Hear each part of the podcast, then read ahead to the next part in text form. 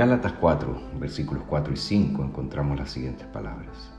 Cuando vino la plenitud del tiempo, Dios envió a su Hijo, nacido de mujer y nacido bajo la ley, para que redimiera a los que estaban bajo la ley, a fin de que recibiéramos la adopción de hijos. Esta parte final del versículo 5 es muy importante.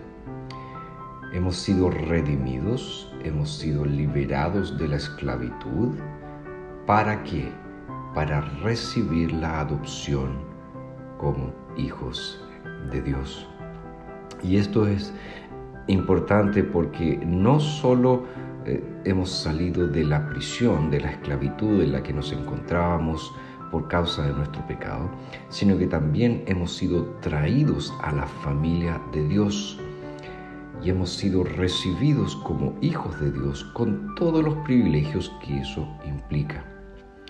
Eh, obviamente eh, todo esto está en absoluta contraposición a la maldición de la ley, maldición que obviamente nos afectaba completamente, nos hacía ser hijos de la ira, no hijos de Dios. Pero a pesar de que los cristianos hayamos sido adoptados por Dios y formemos parte de su familia con todos los privilegios que eso significa, como creyentes seguimos pecando. Y cuando eh, pecamos, ofendemos a Dios. E incluso cuando realizamos eh, nuestras mejores obras, sabemos muy bien que estas están manchadas por el pecado. Entonces, la única eh, solución que podemos encontrar es volver una vez más al Evangelio y recordarnos a nosotros mismos que la maldición de la ley no tiene ningún derecho sobre nosotros. Por lo tanto, ahí qué hago yo?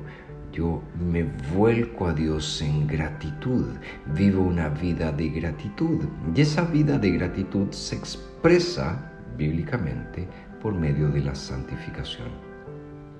Ese es el camino entonces. Soy un hijo de Dios, adoptado dentro de la familia del Padre Celestial. Gozo, disfruto de privilegios inefables pero aún a este lado de la gloria continúo pecando. Continúo haciendo cosas que desagradan a mi Dios. Continúo haciendo cosas que deshonran el nombre de la familia. Pero ahí, en vez de entregarme a la desesperación, ¿qué es lo que hago?